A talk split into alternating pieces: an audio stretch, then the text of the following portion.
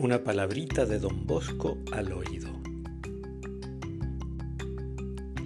En el cielo nos quedaremos gratamente sorprendidos de todo lo que la Virgen hizo